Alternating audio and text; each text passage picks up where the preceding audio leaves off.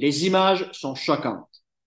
Des gens kidnappés par des individus en moto, armés de Kalachnikov, et laissés à un sort incertain qui risque malheureusement d'être funeste. Des cadavres à moitié nus, paradés dans les rues et sur lesquels on crache. Voilà ce qui a été au cœur du dernier week-end. Des actes absolument répréhensibles, d'une inhumanité à faire vomir. Bref, le visage on ne peut plus explicite du terrorisme. Or, beaucoup ont malgré tout eu ce mot à la bouche, mais, mais il faut comprendre, ça n'excuse pas les attaques, mais ça explique un peu, mais ce mot qu'on utilise pour relativiser l'horreur absolue. Comment ces gens qui ont aussi refusé d'utiliser le mot terrorisme pour qualifier ce qui s'est passé et ont plutôt préféré l'expression d'attaque armée des forces palestiniennes peuvent-ils faire preuve d'une telle malhonnêteté? Soyons tout clairs. Comment les individus appartenant à cette gauche, souvent extrême, sont-ils en mesure de relativiser ainsi l'inacceptable? Comment un directeur de l'information de Radio-Canada peut-il penser ainsi et inciter ses collègues journalistes à ne pas utiliser l'épithète de terroriste lorsqu'il parle du Hamas? Sur quelle planète ces gens vivent-ils, nom de Dieu? Leur mais porte en son sein des sous-entendus qui montrent à quel point leur sens de la moralité est défaillant. C'est grave, très grave, inexcusable même. Qu'est-ce que le terrorisme? J'y ai consacré un livre en 2021 à l'occasion du 20e anniversaire des événements du 11 septembre, si vous souhaitez en lire davantage sur le sujet. Mais le terrorisme, c'est très simple à comprendre. C'est une stratégie de violence politique qui consiste à viser délibérément des civils ou des non-combattants, c'est la même chose, afin de semer la terreur et forcer un gouvernement à changer sa politique. Viser délibérément. Voilà le mot-clé qui caractérise le terrorisme et les images qu'on a vues ne laissent aucun doute sur la nature de la violence privilégiée par le Hamas, qui est d'ailleurs une entité qualifiée depuis plus de 20 ans par le gouvernement canadien comme étant terroriste. C'est ce qui distingue les terroristes des groupes de guérilla. Les groupes de guérilla ont toujours su respecter, et ce pour différentes raisons, la distinction essentielle qui doit exister entre les non-combattants et ceux que ces groupes définissent comme étant des combattants. Or, qui sont ces derniers? Comment distinguer ceux qui peuvent être tués de ceux qui doivent plutôt être épargnés? Donc, les combattants, à leurs yeux, sont caractérisés comme étant des individus qui ont engagé leur responsabilité personnelle dans une politique X ou Y qui est jugée injuste et qui est combattue par les membres de la guérilla. Donc, des gens qui décident de celle-ci, des gens qui y participent directement, des gens sans qui la politique en question n'existerait pas. Même des individus qui étaient visés par ces groupes ont accepté dans le passé qu'ils constituaient effectivement des cibles légitimes, notamment le roi d'Italie Umberto II, qui avait déclaré à la suite d'une tentative d'assassinat ratée contre sa personne que ça faisait partie de son travail.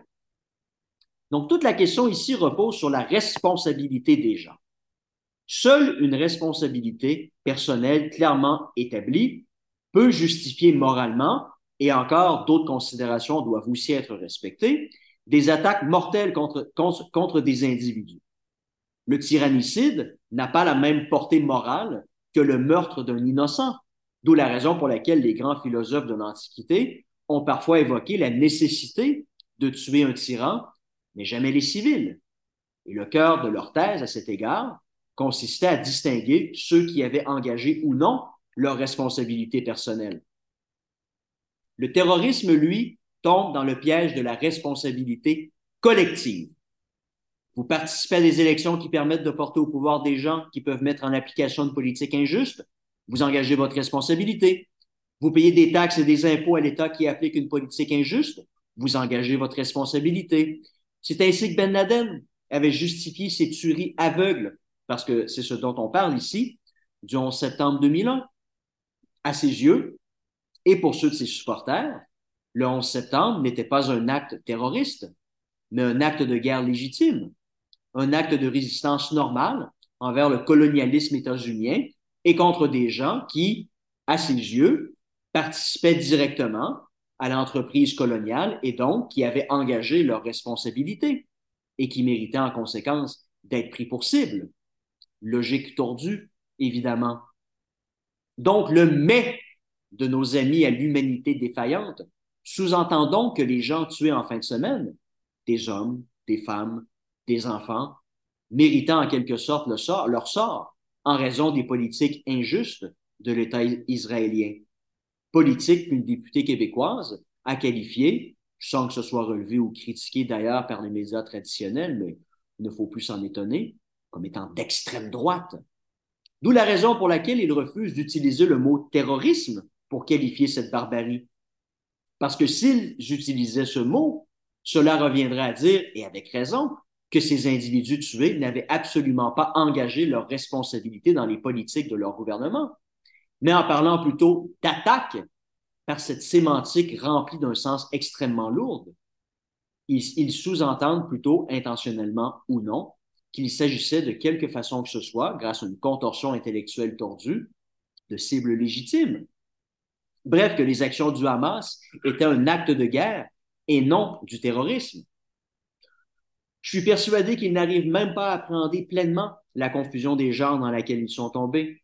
Obnubilés par leur critique anticoloniale, crime absolu parmi tous les crimes qui peuvent exister à leurs yeux, ils sont dans une confusion qui les rapproche de la logique d'Oussama Ben Laden. Pour eux, la fin justifie les moyens. Une logique de barbare.